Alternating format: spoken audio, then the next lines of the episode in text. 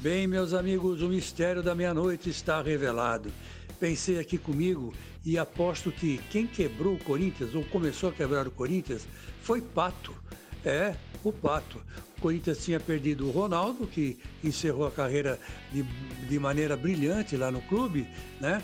E foi atrás de um nome, um nome que estava à, dispo, à disposição e com todo o futuro pela frente, chama-se Pato, né?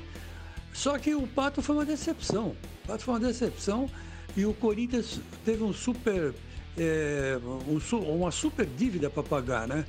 E foi ali que começou a quebrar o Corinthians.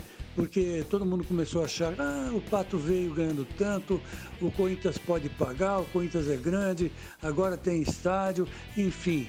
Foi uma investida muito mal feita, essa é a grande verdade. No São Paulo, o Pato até que está jogando bem mas já já, não brinca não que, que o Pato é meio complicado, né? Vida particular meio complicada, é um cara meio, é, vamos dizer assim, meio narcisista e vai saber o que, que vai rolar no São Paulo. Que no Corinthians ele passou e devastou o lado econômico do, do clube.